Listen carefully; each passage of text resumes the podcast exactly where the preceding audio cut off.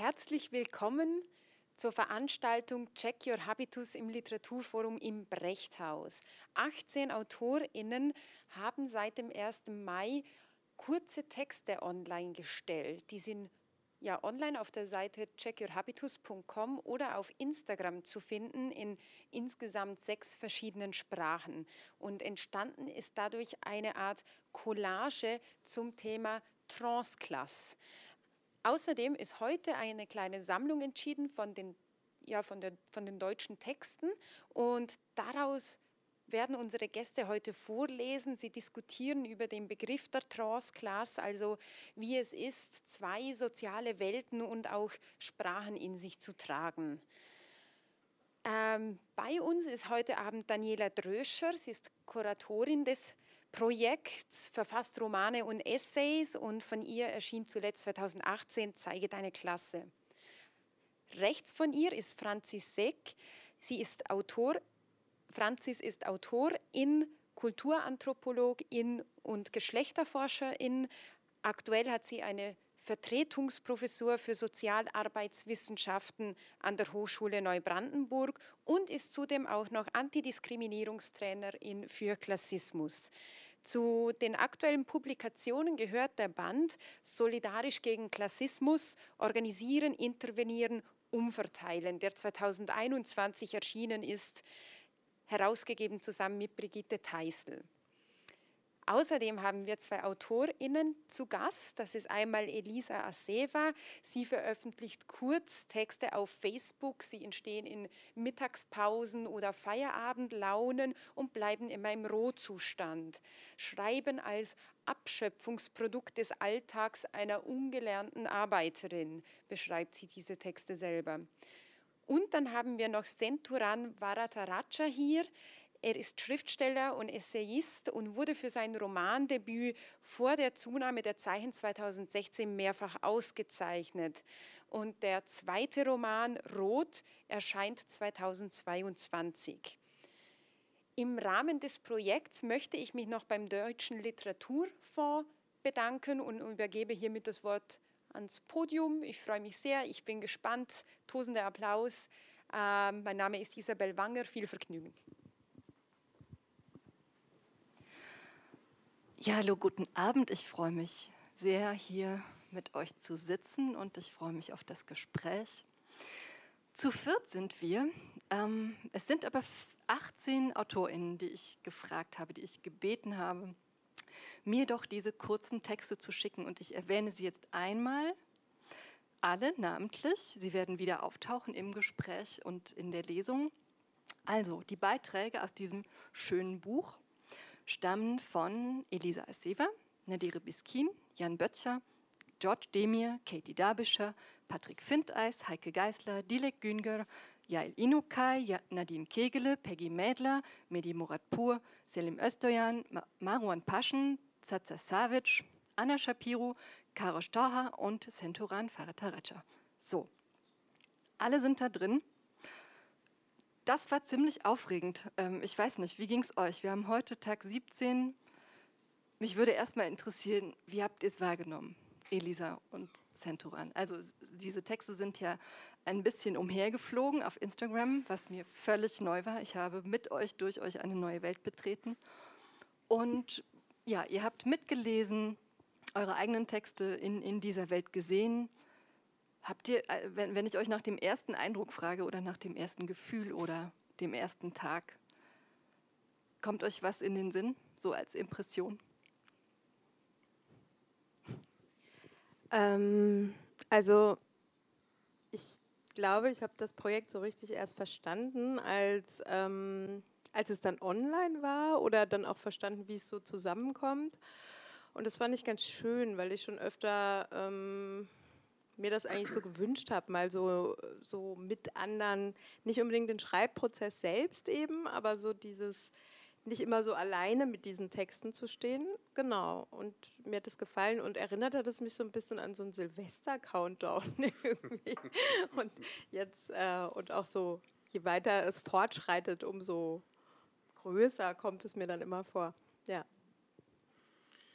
Ich habe mich natürlich sehr über die Anfrage von, von dir und von Paula gefreut und verfolge auch alle Veröffentlichungen sehr genau. Ich finde, von allen Texten ist mein Text der uninteressanteste.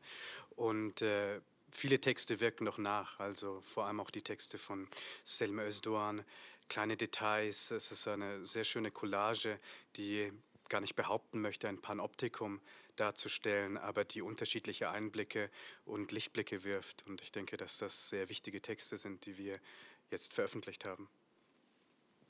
Ja, ich, ähm, also ich freue mich, etwas von euch zu hören. Also wir haben ja alle immer untereinander ein bisschen kommuniziert und so. Und das ist so, ja, es ist so äh, ganz seltsam jetzt mit dieser, mit dieser Collage oder mit diesem großen Gespräch, das da entstanden ist. Ähm, jetzt so ein Resümee zu ziehen. Ich glaube, so ist der Abend überschrieben. Ich weiß gar nicht, ob wir das schaffen oder wollen, ob wir ein Ziel haben. Ich würde einfach sagen, wir kommen ins, ins Gespräch miteinander zu diesem Feld des Habitus, vor allem des gespaltenen Habitus. Ich habe heute Abend äh, äh, Francis eingeladen. Und Francis, du bist ja Expertin in vielerlei Hinsicht. So, für dieses Feld. Und ich würde dir jetzt, glaube ich, erstmal gern das Wort erteilen wollen. Würdest du uns in einfachen Worten erklären, was ist das denn, der Habitus? Und was der gespaltene Habitus? Und was hat das mit Klassengesellschaft zu tun? Das waren jetzt drei Fragen, sorry. Gern, auch wenn es natürlich immer schwierig ist, Habitus in einfachen Worten zu erklären, aber ich versuche es. Und genau, Habitus ist ein soziologisches Konzept, wurde sehr stark von Pierre Bourdieu geprägt und er hat ja dieses äh, Modell der verschiedenen Kapitalsorten entwickelt, ähm, die einen sozialen Status oder die Klassenposition von jemandem prägen. Also zum einen natürlich der ökonomische Status, wie viel verdient jemand, wird jemand erben, wie viel Vermögen hat jemand, hat jemand eine Eigentumswohnung oder nicht, oder vielleicht Schulden. Und ähm, soziales Kapital, also Vitamin B, Netzwerke und aber auch kulturelles Kapital. Und da gibt es ähm, eine Kapitalsorte, die ist wirklich verkörpert, äh, die, die lernt man sehr früh, die ist im Körper sozusagen eingeschrieben. Und so kann man an sich auch Habitus verstehen. Ähm, das ist sozusagen das Wissen über Klassenregeln, über Klassenverhältnisse, die wirklich in den Körper einge eingeschrieben sind. Also wie wir sprechen, wie wir gestikulieren, was für einen Geschmack wir haben, wie wir uns in der Welt bewegen, das eigene Selbstbewusstsein, was wir ja, was wir mögen, welche, wie wir unsere Wohnung vielleicht einrichten, wenn wir vielleicht, wenn wir überhaupt eine haben. Und ja, ich ähm, finde es aber nicht so nicht so einfach, ähm, Habitus zu erklären, was glaube ich auch an der Sache liegt, dass es oft unbewusst ist. Die meisten Menschen machen sich da nie Gedanken drüber und haben, lernen auch ihren Habitus ganz, ganz unbewusst. Und das ist ähm, anders für Leute auf jeden Fall mit gespaltenem Habitus oder Klassenreisende oder Klassenübergänger, in, dass man sich sozusagen von einer Klasse in eine andere bewegt und dann auch neue Regeln lernen muss und oder gespiegelt bekommt, du gehörst hier nicht hin, dein Habitus passt hier nicht. Genau, und zu der Frage, was für eine Funktion hat Habitus in der Klassengesellschaft, das ist auch eine schwierige Frage. Ich, ich denke, es ist also Habitus, also es gibt einen Habitus, der die Norm ist, der Habitus der herrschenden Klasse oder der Klasse mit dem meisten Kapital. Diese Klasse hält ihren eigenen Habitus für normal und denken, ah, so leben doch alle oder so, so sollten doch auch alle leben. Und wer da nicht ähm, reinpasst, beispielsweise aus einer Arbeiterinnen- oder Armutsklassenposition kommt, wird auch ganz schnell wieder da werden ganz schnell, ähm, da wird ganz schnell signalisiert, du gehörst hier nicht hin, du redest falsch, du verhältst dich falsch, du kleidest dich falsch, du hast einen falschen Lebensstil und auf die Weise werden ähm, Leute ausgegrenzt und die Klassenschranken auch verschlossen. Vielleicht so erstmal in der Kürze. Ja, das ist ähm, ziemlich plastisch geworden. Also vor allem, wenn du sagst, das ist eigentlich verkörpert. Ne? Also es ist inkorporiert und es ist eigentlich so ein Wissen vor dem Wissen. Könnte man das so sagen? Also es ist so ein unbewusstes Wissen, das gar nicht, also wann wird es explizit? Beim gespaltenen Habitus wird es wahrscheinlich Stück für Stück im Laufe des, des Milieuwechsels äh, bewusst, oder? Genau, ich so. denke, das ist in jeder Biografie total unterschiedlich, wann Menschen Habitus bewusst wird. Also mir ist es sehr früh, sind mir gewisse Sachen schon aufgefallen, was sicher mit meiner Klassenposition auch zu tun hat. Ich habe beispielsweise eine Zeit lang in einer Pflegefamilie gelebt, die einen ganz anderen Habitus hat wie meine eigene Herkunftsfamilie und da musste ich dann ganz schnell lernen, oder habe mich viel damit beschäftigt, was sind da die Regeln und war auch einfach, bin an viele Grenzen gestoßen oder einfach an Dinge, die anders waren. Und andere Menschen, die nie ähm, ihre Herkunftsklasse verlassen, da kann es sein, dass, dass sie das ähm, nie eigentlich merken und das auch ganz unbewusst läuft. Ja, das wäre ein eigenes Projekt gewesen, äh, ein, ein, ähm, der Habitus von Menschen aus der Mittelklasse oder der Habitus de, des berühmten 1%. So, das wäre natürlich eine, ich kann die auch mal zu einer Collage einladen, oder? Also vielleicht. Ähm, ich frage mich, für mich hat der gespaltene Habitus oder dieser doppelte Habitus, würde ich ja eher sagen, also ich versuche ja, den ein bisschen wegzukriegen von dieser Negativität oder von diesem Weder noch. Ähm, für mich hat der ganz viel mit Scham zu tun also mit so, mit, auch mit einer doppelten Scham, nämlich der Scham, mm, also nicht mehr zur, zum Herkunftsmilieu zu, dazu zu gehören, nicht mehr dazu zu passen oder so, also das ist eher so eine Scham ob der eigenen Privilegien, so würde ich sagen. Und dann gibt es aber eben dieses Beschämtwerden, also was du eben auch schon beschrieben hast. Und das passiert auch ganz, oftmals ganz unbewusst. Ne? Also so ganz oft habe ich Schwierigkeiten zu sagen, wann hat mich denn jemand, jemand aktiv beschämt oder so. Das ist ja gar nicht so bewusst, wie du sagst, weil wenn, ja, wenn eine, eine Normalität performt wird, ähm, ja, muss, muss das gar nicht reflektiert werden. Ich würde da, dazu vielleicht gleich einen kleinen Text lesen, der von dieser Scham erzählt, aber du wolltest einhaken gerade bei der Scham. Nein? Ich wollte noch mal vorher einhaken, dass ich es ähm, total wichtig finde, wegzukommen von diesen negativen Zuschreibungen. Und da finde ich ähm, den doppelten Habitus beispielsweise echt einen schönen Begriff. Und ich, ich benutze selber immer das Konzept der Habitus-Flexibilität. Ähm, also, weil es ja schon total die Ressource sein kann, zwischen verschiedenen sozialen Milieus, Klassen sich gut bewegen zu können. Und das Konzept kenne ich auch schon länger, weil es ja für viele Menschen total der Vorteil sein kann, da vermittelnde Positionen zum Beispiel einzunehmen. Da, das ist total spannend. Wo, also weißt du, auf wen geht das zurück, dieser Begriff? Habitus Flexibilität? Mm, Kannte ich noch äh, nicht, muss ich, ich, sagen. Also ich arbeite viel mit den Konzepten von Lars Schmidt, der mhm. diese Habitus-Strukturkonflikte ja aufgearbeitet hat. Und ich glaube, das ist auch ein Konzept von ihm, aber hundertprozentig sicher bin ich mir da jetzt gerade Okay, aber du würdest zustimmen, äh, zu sagen, dass es ähm, wichtig ist, diese, dieses Dazwischensein oder dieses Doppeltsein eben auch als solches zu erzählen. Also weil sozusagen klassischerweise ist es ja sehr, sehr oft als ein Weder noch erzählt. Ne? Nicht Fisch, nicht Fleisch und diese ganzen schlimmen Formulierungen oder auch in der Literatur. So, also es sind fast immer tragische Geschichten, auch die Aufsteigergeschichten. Ähm, Würdet ihr zustimmen? Wie geht es euch damit? Also habt ihr diesen, habt ihr dieses, dieses, äh, teilt ihr diese Sehnsucht, das als ein, als ein doppeltes, als ein etwas empowernderes zu erzählen? Oder würdet ihr sagen, damit werden eigentlich eher Schmerzen verdeckt oder damit wird Unzugehörigkeit verdeckt? Oder wie, wie geht es euch damit?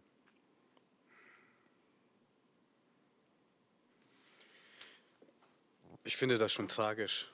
Also ich sehe darin auch nichts Empowerndes. Und äh, je mehr ich darüber nachdenke, umso tragischer finde ich eigentlich das. Und auch die Erzählungen in diesem Buch sind für mich kleine Tragödien.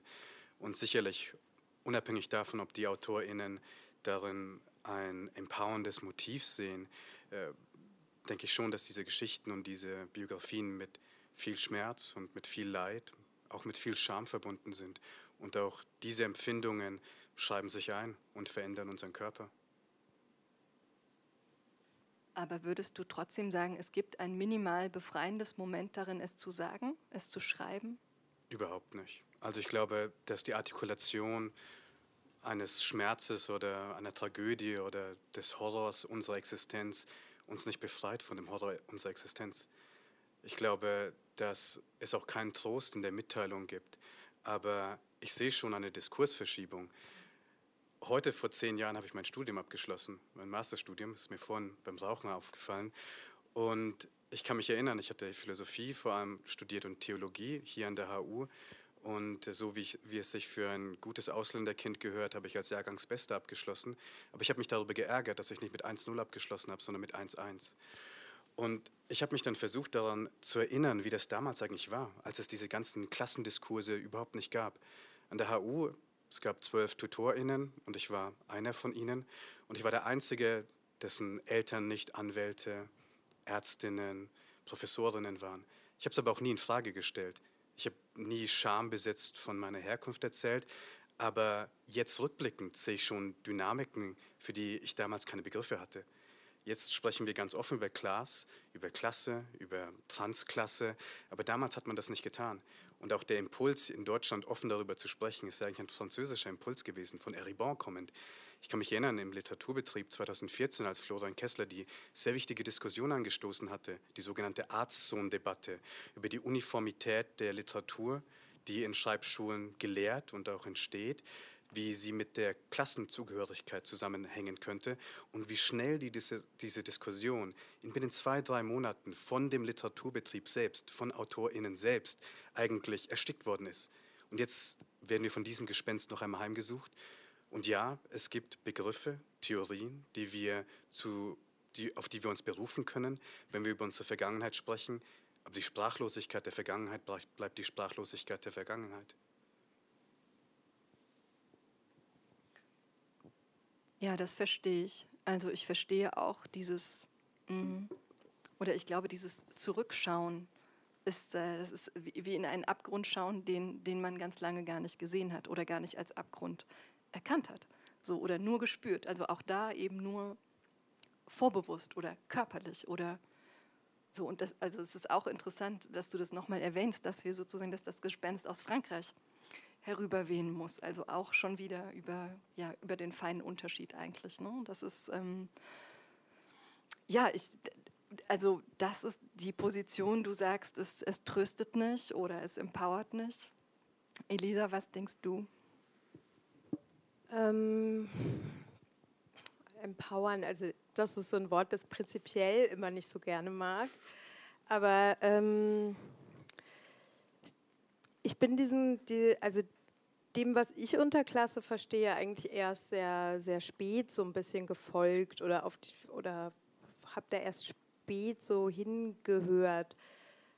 Ähm, also was da wirklich so, wie es sich im Leben verankert, weil ich glaube, dafür bin ich zu sehr Materialistin und das, worüber wir sprechen, das, das sind dann doch eher so Milieu- und Schichtenfragen und das habe ich, glaube ich, immer irgendwie, das war für mich immer nicht so stark mit Klasse verbunden.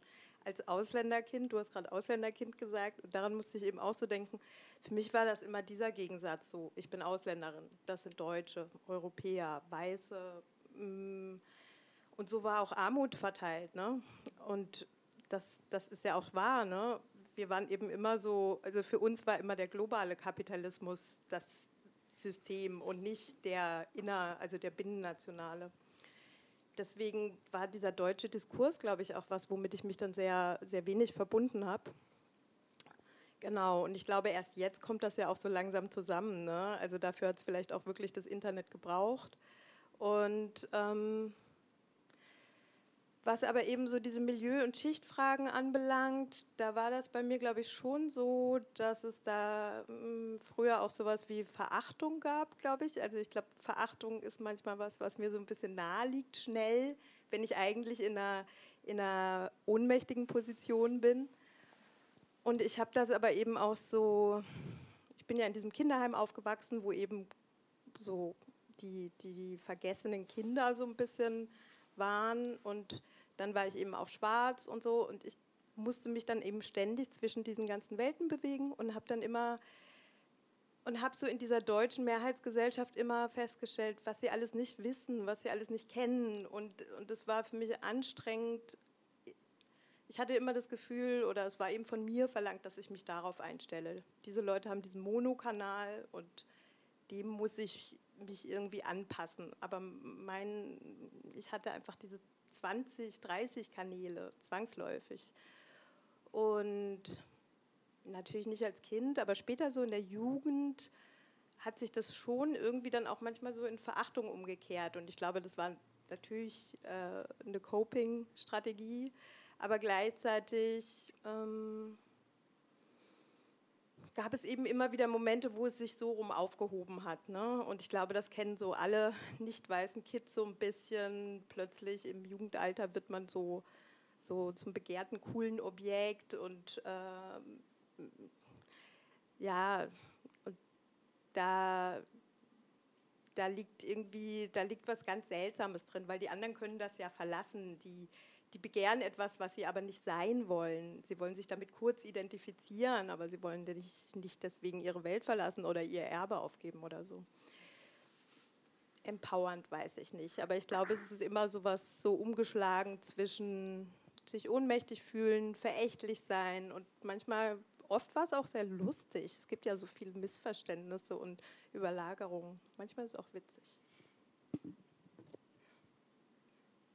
Uh, Francis, du, du, würdest, du würdest tatsächlich zustimmen und sagen, es ist wichtig, diese, ja, diese, diese doppelte Wahrnehmung von Welt oder dieses in zwei Sprachen mindestens unterwegs sein, das irgendwie produktiv zu machen? Oder produktiver als, Zwischen, als ähm, Zwischenmoment? Ja, ich muss jetzt auch drüber nachdenken, was heißt es denn überhaupt produktiv machen, aber es ist ja schon oft so, dass es einen großen, also ich finde, es sollte die Möglichkeit geben, die, die eigenen Geschichten zu erzählen und dass es schon eine andere, einen anderen Blick nochmal auf die Klassengesellschaft ermöglicht, diese beiden Positionen zu kennen oder einfach verschiedene Klassenkontexte besser zu kennen und dass ich da schon Menschen ermutige, ähm, diese, also da diese Ressource auch zu nutzen. Also das meinen wir mit der Habitus-Flexibilität, dass es einfach da Möglichkeiten gibt zu vermitteln oder auch ähm, auf, auf Klassen, Klassismus, auf die Klassengesellschaft, auf die Missstände auch anders nochmal aufmerksam zu machen. Und gleichzeitig, ähm, genau, finde ich es auch wichtig, nicht das nicht zu romantisieren als Position und auch aus meiner eigenen Erfahrung. Es gibt ja natürlich auch viele Menschen, die wollen da nicht ähm, drüber sprechen, die wollen sich mit der Geschichte, mit ihrer Geschichte nicht auseinandersetzen. Es ist zu viel mit Schmerz verbunden und dem auch also sollte jede Person selbst ähm, entscheiden, inwieweit die Person sich da überhaupt zurückschauen will oder Genau, aber ich finde es halt wichtig, ähm, die eigene Herkunftsklasse. Ich finde, es wird unglaublich negativ aktuell auch gesprochen über die eigene Herkunftsklasse, über die, die eigene Herkunftsfamilie und da auch nochmal andere Geschichten zuzulassen und mehr Komplexität reinzubringen in die Debatte. Ja, also das fände fänd ich tatsächlich auch wichtig. Und aber du hast ein wichtiges Stichwort gesagt, romantisieren. Darum kann es ja an keiner Stelle gehen und auch produktiv machen und auch Flexibilität oder so oder sozusagen Missverständnisse ausräumen, weil man sich in mehreren äh, sozialen Sprachen oder so auskennt. Das kann, das ist ja kein Selbstzweck so. Also darum kann es ja nicht gehen. Und Flexibilität, ich glaube, es ist ein super Konzept, aber es klingt äh, nach, das klingt sehr vermittelnd. Ne? Und das ist ja eigentlich das ist nicht die Idee. Es geht ja eher darum, Ärger zu machen. So, oder? Was würdet ihr sagen? Also so, also das, das Schwierige an, die, an dieser Erzählung Mm, oder an dieser Figur der, der Übergängerin finde ich ja, sie wird entweder instrumentalisiert von der einen Seite und das wird gesagt, ah, schaut, das ist ja, ist sehr durchlässig, klappt ja alles, wunderbar. So, obwohl, wie ist, wie ist die Statistik? Äh, ein, ein Mensch aus nicht akademischem Elternhaus, einer von 100 schreibt eine Promotion oder so. Also die Zahlen sind ja immer noch krass. Oder ist das die richtige Hausnummer? Ich glaube ja. Genau, für, also für Leute beispielsweise, die in der Jugendhilfe waren, Care-Leaver, also Heimkinder, Pflegekinder, ist es noch viel unwahrscheinlicher, überhaupt Zugang zu ähm, Hochschulbildung zum Beispiel zu erhalten. Und generell ist es sehr unwahrscheinlich, die Klassenposition zu wechseln. Ab, absolut, also diese, diese Zahlen sprechen ja für sich, aber wer es schafft und darüber erzählt, also er ist ja fast immer schon im Zwiespalt, ne? sozusagen, weil es wird gegen dich verwendet, so ein bisschen. Das ist halt, ich finde, gegen dieses Narrativ wehren sich ja auch einige Texte in, in diesem Band. Ähm, ja, und die andere Seite ist eben das Verhältnis zum sogenannten Herkunftsmilieu und das klingt auch schon schrecklich. Ich finde, das ist auch schon wie, also das hat ganz viel mit Sprache zu tun. Würdet ihr dem zustimmen? Also Sprache ist nicht alles. Wenn du sagst, du bist Materialistin, würdest du trotzdem sagen, äh, das ist total wichtig, wie wir, wie wir davon sprechen? Oder ist Sprache an zweiter Stelle oder? Ja, also sich genau, sich einen Begriff machen zu können, heißt ja überhaupt erst das fassen zu können. Von daher natürlich. Auf der anderen Seite, ich selbst tendiere immer so ein bisschen dazu, dass mit der Sprache eher so, ich denke trotzdem, dass sie, ich sehe sie als Instrument. Ich habe nicht so stark das Gefühl, dass sie, dass sie definiert. Und ich aber ich sehe zum Beispiel Diskrepanzen und ich finde das interessant. Wenn ich schreibe, dann ist das für mich zum Beispiel, ich schreibe anders, als ich rede. So und, ähm, und, und wenn ich schreibe, dann versuche ich mir aber dieses Mündliche, dieses eben nicht, nicht ähm, vielleicht auch weniger angepasste und so, da auch äh, reinzuholen. Das zum Beispiel ist für mich wichtig, weil du vorhin meintest, Ärger machen. Da geht schon auch ein bisschen so darum, auch so äh, im Schreiben so ein bisschen Ärger zu machen, ne? was zu machen, was, was, was, was nicht glatt ist und was dann aber eben trotzdem, trotzdem sich, sich ausdrücken will. Und sowas macht mir Spaß. Aber ich bin mir nicht so sicher, ob wir da gerade an das, über das Gleiche sprechen. Ähm, also wir sind eigentlich mitten in diesem, äh, der ist ja sehr entfacht in den letzten Wochen. Ich wollte es eigentlich vermeiden, wir müssen das jetzt aber machen. Es ist der, sozusagen das Feld äh, äh, des Klassendiskurses ist ja sozusagen Klasse gegen Klassismus.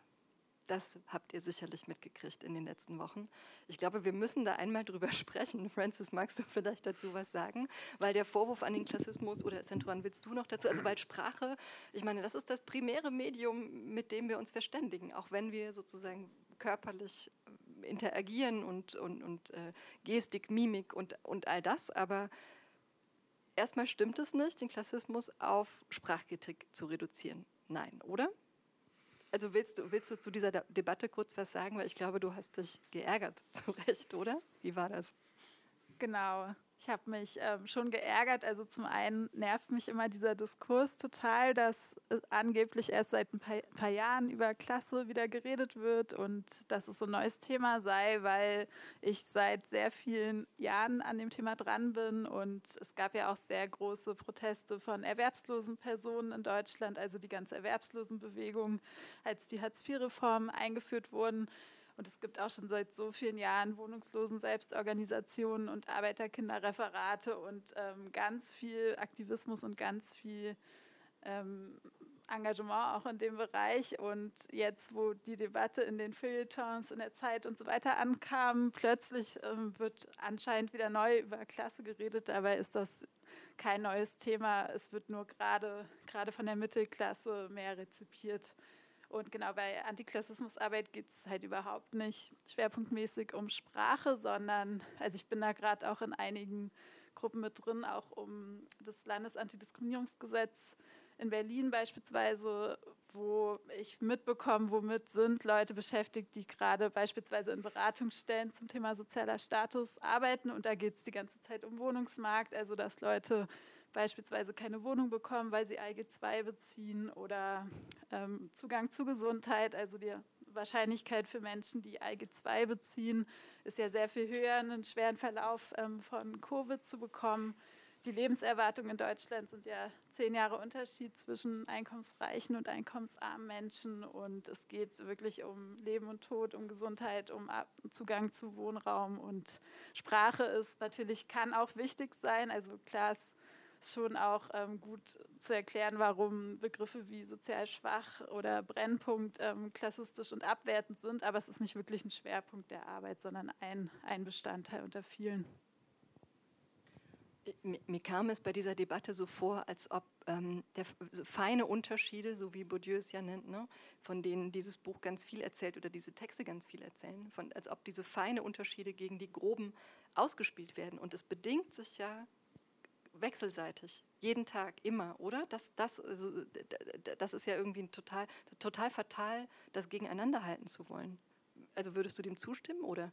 Genau, für mich hängen diese ähm, Habitus-Fragen ganz eng auch mit ökonomischen Fragen zusammen. Also ich glaube, es lässt sich nicht so trennen, denn beispielsweise Zugang zu Wohnungsmarkt. Also wenn wir uns eine Wohnungsbesichtigung halt vorstellen, wer kriegt am ehesten die Wohnung, ist natürlich, da kann ja Habitus auch eine große Rolle spielen, ob Leute sich als AkademikerInnen, gut ähm, VerdienerInnen gut darstellen können versus Menschen, denen ähm, zugeschrieben wird, als Langzeiterwerbslose, sie seien irgendwie faul oder nicht. Ähm, man könnte ihnen nicht vertrauen. Also es hängt durch den eigenen Habitus, durch das kulturelle Kapital kriegt man ja auch Zugang zu ökonomischem Kapital, zu anderen Formen von Ressourcen. Ich, ich habe den Eindruck, es wäre ganz schön für unser Publikum, wenn wir das Ganze ein bisschen plastisch werden lassen und vielleicht auch die, die vielen Töne zu hören geben, die sich hier versammelt haben. Also, Centuran, ich würde vermuten, du liest etwas über den Schmerz, die Texte, die du ausgesucht hast. Ich denke ja, oder? Ich denke, sie, dieser Text spricht über unterschiedliche Dinge, aber unter anderem auch über den Schmerz. Ich lese vor die Beiträge von äh, Karushtar, wenn ich mir ein anderes Leben für sie wünsche, mit liebevollen Eltern, einem friedlichen Ehemann, mit Bildung, damit ihre Hände nicht rau sind von der Arbeit, wenn ich mir so ein Leben für sie wünsche, existiere ich auch nicht. Dann opfere ich mich, meine Existenz für meine Mutter. Ich traue mich, mir das zu wünschen, weil ich weiß, der Wunsch verlässt nicht meine Vorstellung. Sauberkeit muss man lernen, aber das passt nicht in die Pläne der Wohlstandskinder wenn sie sich mal keine Putze leisten können, weil Auslandsjahr, WG, prekär bezahlter Job, dann zeigt sich ihr Dreck. Weil meine Mutter ihren Dreck wegwischte und uns lehrte, unseren Dreck wegzuwischen, wissen wir, wie wichtig Sauberkeit ist und vor allem, wie Sauberkeit funktioniert. Als Jurymitglied lese ich den Text eines Bewerbers, befühle das Papier, 120 Gramm pro Quadratmeter, 30 Seiten in fünffacher Ausführung. Auf manchen Seiten ist nur ein Satz getippt. Ich empfinde die Verschwendung dieses weißen Raumes als Anmaßung, als würde der Satz in dieser Leere an Gewicht gewinnen, wenn er in Einsamkeit gehalten wird. Ich frage mich, wer sich solches Papier leisten kann. Dank eines Stipendiums darf ich in einem Künstlerhaus in der Kölner Südstadt wohnen. Die Wohnung, ein Atelier, ist schlecht möbliert. Auf dem Sperrmüll finde ich ein Regal, das ich in die Wohnung schleppe. Im Treppenhaus treffe ich auf eine Künstlerin, Mitbewohnerin, die ich noch nicht kenne. Smalltalk, sie fragt mich, ob das Kunst ist. Ich lache. Nein, das ist Sperrmüll, antworte ich ihr.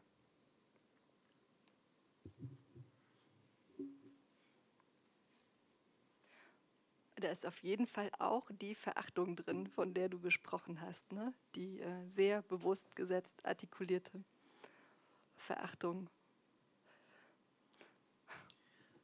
Ja, aber auch, auch der Humor eben. Also ich meine, genau, das, das, das ist, man, man weiß dann nicht, ob es, ist es traurig, also wäre es jetzt ein Post, wüsste man nicht, wie darauf reagieren und sowas finde ich immer irgendwie gut, weil es schillert einfach so in diesen unterschiedlichen Gefühlen. Ne? Und das ist hier auf jeden Fall in diesem kleinen Heftchen, merkt man das ganz gut, das ist ziemlich verdichtet hier. Ich fand vor allem den ersten Beitrag, den du gelesen hast, das war auch einer der allerersten. Ich glaube, am, am, ersten Tag haben wir den tatsächlich veröffentlicht. Der erzählt ähm, von den Eltern und das ist auch schwierig an diesem Projekt oder es ist auch, auch herausfordernd und auch schön, weil man hat die Eltern eigentlich fast automatisch irgendwie mit drin. Ne? So. Also wenn es darum geht, von welcher Welt bin ich in in welche gewandert oder wie, wie bin ich von A nach B gekommen und welche Welten habe ich durchmessen und welche Welten trage ich in mir. Mm, ich fand diesen, diesen äh, wie sie das schreibt, dass dieser Gedanke ihre Vorstellungswelt nicht verlassen kann und nur deshalb traut sie sich, das zu denken, das fand ich unglaublich berührend und aber auch traurig und alles. Also das ist so, es ist einer der Sätze, der mir äh, immer wieder so den Boden weggezogen hat bei diesem Projekt. Und ich finde, da sind immer wieder diese Sätze drin, die so, ähm, ja, also die so total wahrhaftig sind, die aber auch dieses, ähm, dieses Gefangensein und diese ganze Tragik in so eine Nussschale, in so eine Nussschale bringen. So, und was soll man dazu sagen? Dazu kann man gar nichts sagen, man kann nicken oder ganz schlimm wütend werden oder traurig. So, ne? es ist so, ja. Ich sehe auch eine, eine große Veränderung in der Art, wie, meine Freundinnen, meistens auch Ausländer wie ich, über unsere Eltern sprechen, dass wir alle in den 80er oder 90er Jahren geboren, dass wir früher ein extrem schambehaftetes Verhältnis zu unseren Eltern hatten. Meine Mutter ist Putzfrau, mein Vater ist Fabrikarbeiter, die Rente reicht nicht, das heißt, sie arbeiten bis heute. Mein älterer Bruder und ich helfen aus, wo wir können. Dass wir in unserer Kindheit und Jugend, ich kann mich deutlich daran erinnern, dass ich immer einen Umweg gelaufen bin, weil ich gewusst habe, in diesem Haus putzt meine Mutter und sie putzt genau zu der Zeit, wenn die Schule vorbei ist. Und erst jetzt im Alter sehe ich auch auf Instagram, dass ein ganz anderer Diskurs stattfindet, dass eine Verkehrung der Verhältnisse eigentlich sich ereignet hat, dass eine Form von Wertschätzung, aber auch das Bewusstsein, dass wir nie verstehen, was eigentlich unsere Eltern erlebt haben und dass eine enorme Distanz auch entstanden ist, nicht nur durch den Klassenwechsel. Elisa, du hast vorhin von den 20, 30 Kanälen gesprochen, die wir als Ausländer bespielen müssen. Und die Frage der Sprache ist bei uns ja nicht unbedingt eine Frage des Sprachcodes. Früher hat man ziemlich despektierlich, glaube ich, in der Soziolinguistik von dem restringierten, dem sogenannten eingeschränkten Code und dem elaborierten Sprachcode gesprochen. Aber wir verlassen unser sogenanntes Herkunftsmilieu in dem Moment, in dem wir Deutsch sprechen dann ist es nicht nur eine Frage also des Codes, sondern der bloßen Tatsache, dass wir in einer anderen Sprache sprechen, haben wir uns schon auf eine unendliche Form in einer nicht vermessbaren Distanz von unseren Eltern und von dem sogenannten Herkunftsmilieu unterschieden. Und ich stimme dir vollkommen zu, dass man die Sprache nicht überschätzen kann. Und ich finde es auch interessant, dass der gegenwärtige Diskurs, wo so viel auf Sprache Wert gelegt wird, zu Recht auch, aber ich glaube nicht, dass Sprache alleine die materiellen Verhältnisse verändert. Und ich finde es interessant, dass das nur von Menschen kommt, von JournalistInnen, von SchriftstellerInnen, deren Medium die Sprache ist. Ich habe auch den Eindruck, da gibt es eine Form von Selbstüberschätzung dass wir die Kraft der Sprache in der Form, wie sie mit die materiellen Verhältnisse verändert, vollkommen überschätzen, weil wir uns auch da ein bisschen zu wichtig nehmen. Ja, Sprache und Sprachpolitik ist enorm wichtig, das steht außer Frage. Aber ich glaube nicht, dass ein Text die Welt verändern kann. Ich überlege gerade, ich würde dir absolut zustimmen oder euch zustimmen. Wer, wer, also es gibt diese, diese Tendenz. Es gibt aber auch die Tendenz, äh, wie jetzt in diesem Klasse versus Klassismus-Diskurs, die Relevanz von Sprache komplett zu leugnen. Das ist interessant. Also warum, warum streiten wir darüber, darüber so sehr? Also wird auch jetzt in diesem Diskurs wieder mehr, mehr verschleiert oder ist das eine, eine Ablenkung wieder von, von äh, Gesetzen, die notwendig wäre, von, vom Materiellen? Ich weiß es nicht. Also lassen wir uns auf eine falsche Fährte locken auch in, indem wir diese, diese Geschichten erzählen. Also das Geschichtenerzählen hat begonnen. Also sozusagen, es kommen vermehrt Bücher auch auf den Markt. Es ist ein Markt, so habe ich lange gebraucht zu kapieren, dass ich mich auf einem Markt bewege. Ähm, und dieses Geschichtenerzählen würde ich ja immer sagen, das ist super, super wichtig. Also auch um diese die, die Diversität in den Blick zu kriegen. Das ist eben nicht eine Single Story und sie ist nicht so leicht zu exotisieren und zu romantisieren und gar nicht, sondern sie ist, äh, es sind unendlich viele Geschichten. Aber was passiert hier eigentlich, habe ich mich gefragt. Wird, die, wird das äh, Class Writing, wird das der neue feine Unterschied? Also ist das sozusagen jetzt das neue fancy Segment, das sozusagen die, äh, die Charts stürmt und so. Ich weiß nicht, das ist, ähm, das ist super heikel, oder? Also das mit den Produkten und ein Produkt sein und Produkte erzeugen, damit fighten wir ja alle, aber bei dem Thema, finde ich, wird es so ganz, wird es so ganz seltsam. Wie geht's, wie geht's euch damit oder wie nehmt ihr das wahr? Da verschiebt sich ja gerade was, ne? Also, um nochmal kurz auf äh, den Aspekt der Sprache zurückzukommen, ich glaube, dass die Vorannahmen, mit denen diese ganzen sprachlichen Interventionen und Vorschläge und Politiken operieren und wie gesagt, denen ich mit großer Sympathie gegenüberstehe, das ist, steht außer Frage, ist eigentlich eine Korrespondenztheorie, würde man in der Philosophie sagen, von Aristoteles bis zu Thomas von Aquin, dass es ein einfaches Verhältnis zwischen Sprache und Gegenstand gibt. Ja? Und ich glaube, das ist unwahr. Ähm, jede Literatur, jede Theorie, unser ganzes Leben widerlegt eigentlich das, dass die bloße Form des Sprechens noch nicht die materiellen Dinge alleine verändert. Das heißt aber nicht, dass die, das Sprechen und das Schreiben äh, deswegen bedeutungslos wird. Ich glaube aber, dass wir da vielleicht eine zurückhaltendere Form als Menschen, die mit Sprache arbeiten, ähm, einnehmen müssen, eine andere Haltung dazu und nicht zu glauben, dass die bloße sprachliche Artikulation etwas, etwas ändert, Aber auf der anderen Seite sehe ich auch, dass die Realität der Veröffentlichung äh, mir in einer Form auch immer wieder widerspricht. Wenn ich auf Lesungen bin und sehe, wie Menschen äh, reagieren auf die Dinge, die ich sage oder auf die Texte, die ich geschrieben habe, dann glaube ich, gibt es vielleicht schon eine Form von Ermutigung, über diese Dinge zu sprechen, weil die Einsamkeit der Kindheit und die Hilflosigkeit und die Ratlosigkeit der Kindheit, die uns immer überschattet und ich glaube auch, die uns überleben wird, dass wir merken, dass wir darin nicht alleine waren. Und dann kann das vielleicht der Beginn für andere Zusammenschlüsse, für andere Formen der solidarischen Arbeit sein. Das ist der Chor gegen die Einsamkeit. Ähm, so habe ich es ja versucht zu formulieren in dem, in dem, Eingangs, in dem Eingangstext zu, die, zu diesem Buch. Mhm. Ich würde noch mal darauf, äh, darauf zurückkommen, auf die Frage, wie wichtig ist es, diesen, diesen Begriff zu drehen oder positiver zu erzählen, ohne in, ohne in irgendeine Falle zu gehen. Glaubst du, das ist notwendig? Glaubst du, das ist möglich? Was, was denkst du? Also du arbeitest ja auch viel als ähm, Antidiskriminierungstrainerin. Ähm, begegnet dir das in deiner Arbeit, dieser Class Trouble?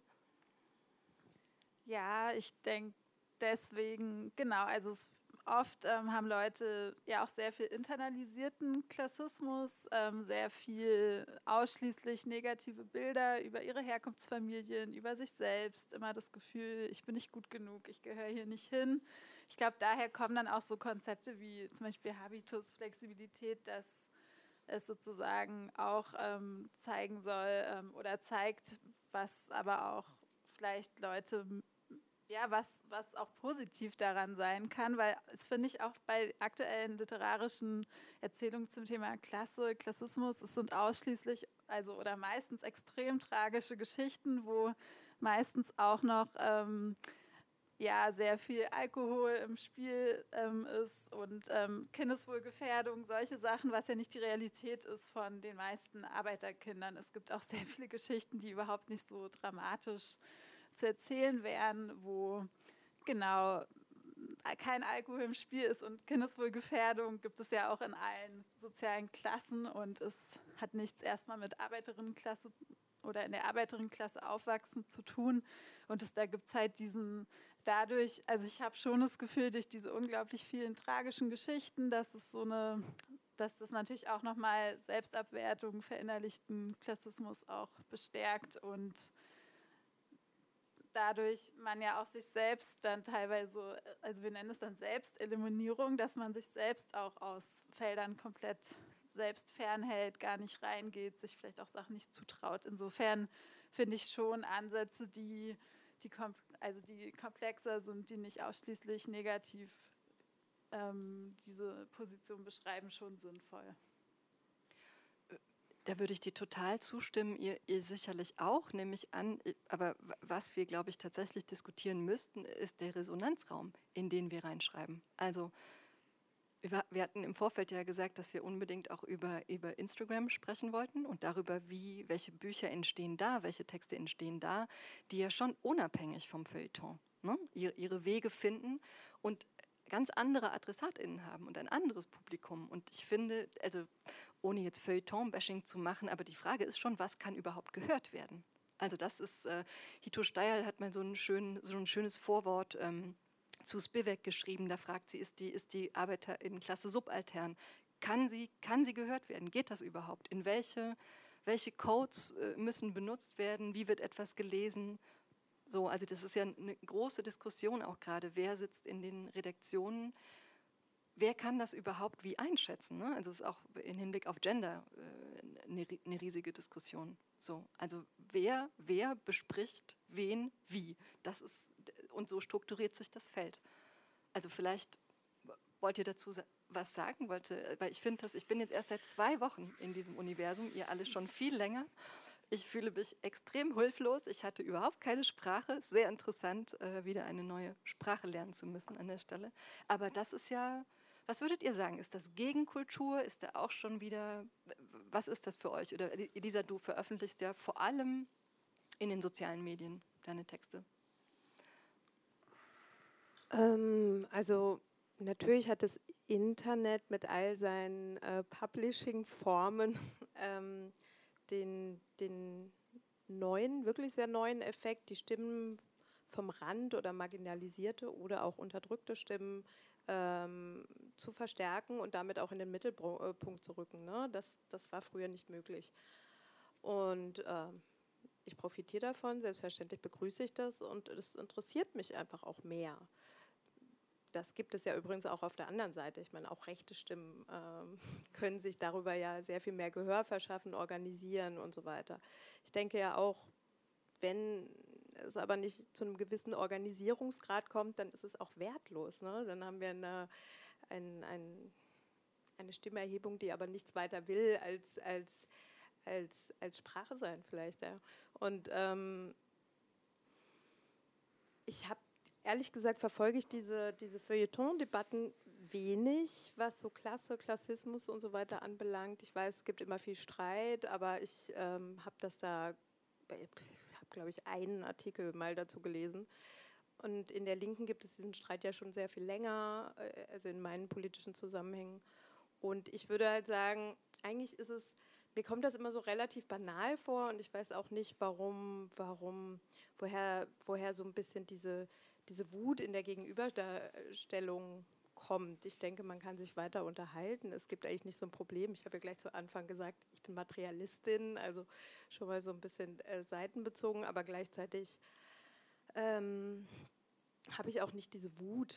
Ähm, ich sehe ein Problem in, in, in, in, in der Symptomabarbeitung. Ich bin nicht einverstanden mit, mit ähm, mit Klassismus als Diskriminierungsform und so weiter und so fort. Ich habe aber auch nicht das Gefühl, dass wir uns über völlig gegensätzliche äh, Dinge unterhalten. So.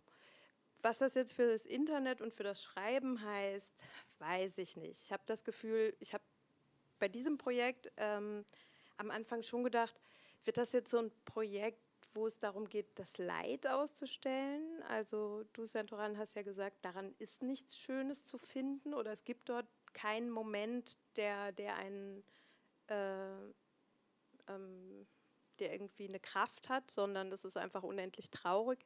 Ich bin mir nicht sicher. Und jetzt, wo diese Texte so zusammen sind, ich fasse es ja auch weniger als Klasse äh, auf, sondern eher als Schicht und Milieu, ähm, Schicht und Milieuwechsel und, und, und Verschiedenheit. Und da finde ich eben schon, dass es auch eine Schönheit darin gibt. Und ich mag das eigentlich ganz gerne.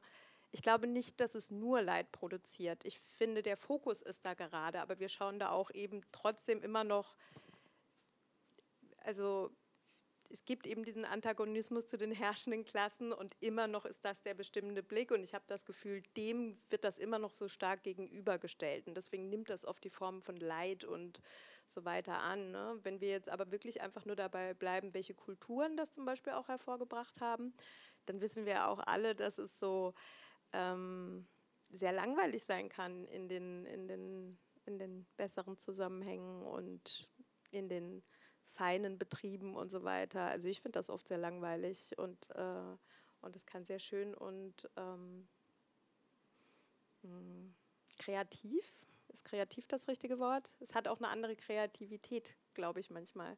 Dieses, ähm, dieses Leben im Zwang. Es hat einfach sehr viel mit Zwang zu tun und Zwang äh, ähm, forciert einfach Lösungen, die man sonst nicht findet. Und darin ist eben auch etwas, wo ich denke, dass man da durchaus Vorteile finden kann. Und zurück zum Schreiben. Ich glaube auch da, ähm, ich glaube auch deswegen kann man wirklich sagen, dass das interessantere Schreiben nicht ausschließlich, nicht nur, ich glaube, das gibt es nicht, solche ähm, neuen Gesetze, aber ich glaube, das interessantere Schreiben für mich ist auf jeden Fall da, wo wir wenig hingehört haben. Ja, soweit. Ich habe gestern einen Artikel gelesen von, ich glaube, der Musikwissenschaftler heißt Phil Ewens, der, ich denke, in New York lehrt, ein, ein schwarzer Musikprofessor, und der über den weißen Kanon in der Musiktheorie spricht, der auch ein sehr deutscher Kanon ist. Man arbeitet sich immer noch an Bach ab und äh, die musikalischen Standards von Bach sind immer noch in einer Form äh, verbindlich. Und ich denke, dass das natürlich auch für die Literatur gilt. Unsere Vorstellung von Literatur, von, von Schreiben, von Poetik und Poetologie, von Literaturtheorie ist natürlich immer noch der alte Kanon. Und der muss nicht unbedingt verworfen werden, das finde ich nicht, aber er muss ergänzt werden, er muss kontextualisiert werden, er muss äh, äh, destabilisiert werden. Ja? Und wenn wir jetzt uns zum Beispiel anschauen, ich hatte ja vorhin von dieser Diskussion gesprochen, 2014, die Florian Kessler, heute Lektor im Hansa Verlag, ausgelöst hatte. Es gab tatsächlich Schriftstellerinnen, die dann interveniert haben und sagten, zum Beispiel am DLL, am Deutschen Literaturinstitut in Leipzig, sei das Abitur keine Zugangsvoraussetzung. Aber die Texte müssen natürlich in einem kanonischen Verhältnis stehen. Ja? Sie müssen auf eine informelle und implizite Weise sich bekennen zu den tradierten Formen des Erzählens. Und das ist natürlich ein Ausschlusskriterium. Dafür braucht man kein Abitur oder äh, einen anderen Hochschul- oder einen anderen Schulabschluss, sondern das ist eine deutliche Beschränkung. Wenn ich jetzt zum Beispiel Du hast, Dani, vom, von Instagram und von diesem neuen Markt gesprochen. Und es ist tatsächlich auch ein Markt. Und dieser Markt wurde entdeckt. Es gibt die Gatekeeper, die VerlegerInnen, die LektorInnen, die AgentInnen, die JournalistInnen, die über Literatur bestimmen, über den Fortbestand auch von literarischen Karrieren bestimmen. Und wir, müssen, wir wissen das, das sind meistens weiße Leute aus einem Mittelschichts-, Oberschichts-Zusammenhang und sie entscheiden dann, welche Literatur verlegt wird. Das heißt, sie entscheiden auch über die sogenannte Authentizität einer Erzählung. Francis, du hast von dieser einen Erzählung gesprochen. Natürlich forcieren sie diese eine Erzählung. Ob ich jetzt auch näher am Leiden stehe, das hat nichts Universelles, sondern das hat einfach mit meiner christlichen Erziehung zu tun. Und natürlich zentriert man da das Leiden. Aber ich würde das nicht als einen universellen Anspruch erheben wollen. Was ich aber schon sehe, jetzt auch bei, bei Instagram und wo sich eine gewisse neue Literatur formiert von Menschen, die ausgeschlossen war, waren aus systematischen Gründen von diesen institutionellen Formen der, der Macht, dass äh, es eine Art von Missverständnis gibt dass auf einmal aktivistische Impulse, Ambitionen, Intentionen und Motivationen mit literarischen vermengt werden. Und ich würde für mich als Schriftsteller sagen, die Welt ist für mich in erster und letzter Linie ein ästhetisches Phänomen und ein ästhetisches Problem. Das heißt natürlich nicht, dass die politischen Kategorien nicht auch wirksam sind, die materiellen auch. Aber wenn ich glauben würde, dass die Welt in erster und letzter Linie ein politisches Problem wäre, dann wäre ich nicht Schriftsteller geworden. Dann würde ich jetzt für eine Partei oder ich würde in anderen aktivistischen Zusammenhängen arbeiten. Und ich denke, das darf man nicht verwechseln. Sicherlich, ich habe vorhin gesagt, und vielleicht auch zu streng, weil das eine Form von meinem Fatalismus ist, dass Texte nichts verändern. Die Wirklichkeit widerspricht uns. Wir sprechen von Bourdieu. Und für jeden von uns war vielleicht Bourdieu während wir das im Studium gelesen haben, ein augenöffnendes Ereignis. Ja, wir hatten auf einmal Begriffe für Dinge, für die wir vorher keine Begriffe hatten. Die Texte von Marx, von Engels und so weiter und so fort, die bis heute unsere Wirklichkeit strukturieren. Aber ich würde schon sagen, dass SchriftstellerInnen vielleicht an etwas anderem arbeiten, nämlich an Imagination. Und auch Imagination ist wirk wirksam und notwendig für eine Revolution. Wir müssen uns anders vorstellen können. Wir dürfen nicht an diese eine Geschichte glauben. Wir dürfen nicht glauben, dass diese eine Form des Erzählens für uns verbindlich ist. Wenn wir andere Formen des Erzählens, des Sprechens, des Schreibens finden, dann können wir auch andere Formen der Möglichkeit und auch der Wirklichkeit unserer Existenz denken. Insofern glaube ich, gibt es hier einen Unterschied, auf den ich insistieren möchte, zwischen dem literarischen Schreiben und den aktivistischen Bestrebungen, den ich auch hier, und ich möchte es nochmal betonen, mit großer Sympathie und mit großer Solidarität gegenüberstehe. Ich verstehe diese Trennung und ich habe auch, ähm, also ich brauche sie bisweilen auch tatsächlich ganz stark äh, im Kopf und im Schreiben. Und ich habe mich auch sehr bewusst entschieden, daraus ein literarisch, also sozusagen dezidiert literarisch zu werden, im Sinne von, es gibt nur ganz wenig Platz. Also lustigerweise sind es ja 400 Zeichen. Ne? Ich habe euch äh, gebeten, schickt mir diese, diese 400 Zeichen äh, ähm, langen Miniaturen. Woran denkt jeder sofort natürlich? Ähm, genau, und aber äh, ich glaube eben, mh, mm, also wenn wir nicht daran, daran glauben würden, dass unsere literarische Sprache was verändern kann, würden wir es, glaube ich, nicht, also würden wir nicht schreiben. Also etwas verändern, bei wem auch immer. Ich glaube, das steht außer Frage. Mm. Ich finde total interessant die Frage der Form und der, der Ästhetik, die sozusagen, habe ich den Eindruck, jetzt erst wirklich aufbricht. So durch ganz, ganz viele Einflüsse und Bewegungen. Und jetzt erst gibt es vielleicht auch eine, eine Suche nach Formen, die erstmal gar nicht lesbar sind, die erstmal sozusagen mit diesem Kanon gar nichts zu tun haben, sondern ganz woanders herkommen und aber gehört werden können, weil es immer zunehmend mehr Menschen gibt, die damit was anfangen können, die, die in, in denen das resoniert und so. Und das ist äh, die Frage, wie, was heißt das aber für die Zugänge zu den großen Institu Instituten? Also in Leipzig, weil du das angesprochen hast, ich glaube, das steht nicht explizit auf der Homepage, dass man kein Abitur braucht. Ich glaube, das muss man herausfinden. Das ist zum Beispiel ein Unterschied. Ne? Also wie, wie selbstbewusst bin ich, wen kenne ich? Das ist dieses berühmte Hot Knowledge, heißt das. Also es ist nicht recherchierbar, du kannst es nirgendwo nachschauen, du musst Leute kennen oder fragen. Vitamin B hast du es genannt. Das ist zum Beispiel eine große Barriere, glaube ich tatsächlich, nur als Beispiel. Aber mittlerweile ist es ja auch so, dass ähm, durch Instagram, dass viele LektorInnen auch scouten. In der Musik hat man früher das AR genannt. Das waren die äh, AgentInnen von großen Labels, die zu kleinen Venues gegangen sind und geschaut haben, was geht so jenseits der großen ähm, äh, äh, Labelpolitik. Ja? Und ich finde auch hier, es ist ein Markt. Ja? Und schon in dem Augenblick, in dem LektorInnen, AgentInnen ähm, mit diesem Bewusstsein eine Person, ähm, einer Person schreiben, sind wir im, in, der, in der Warenförmigkeit eigentlich von Erfahrung. Ja? Und ich sehe das schon auch in meinem unmittelbaren Freundinnenkreis, dass LektorInnen äh, sich melden bei Menschen, die sehr viele FollowerInnen haben, die nichts auch mit Literatur zu tun haben, aber die ihnen dann vorschlagen, ein, ein Buch zu machen. Ja? Und das ist Verlagspolitik. Sie sehen ganz genau, diese Person hat 50.000 FollowerInnen, das sind 50.000 potenzielle KäuferInnen des Buches. Ja? Also der Kapitalismus ist extrem flexibel und hat diesen Markt natürlich auch entdeckt. Und dieser Markt funktioniert insofern, als dass Menschen, die nichts mit einem bestimmten Milieu, mit einer bestimmten Erfahrung zu tun haben, bestimmen, wie über diese Erfahrung geschrieben wird.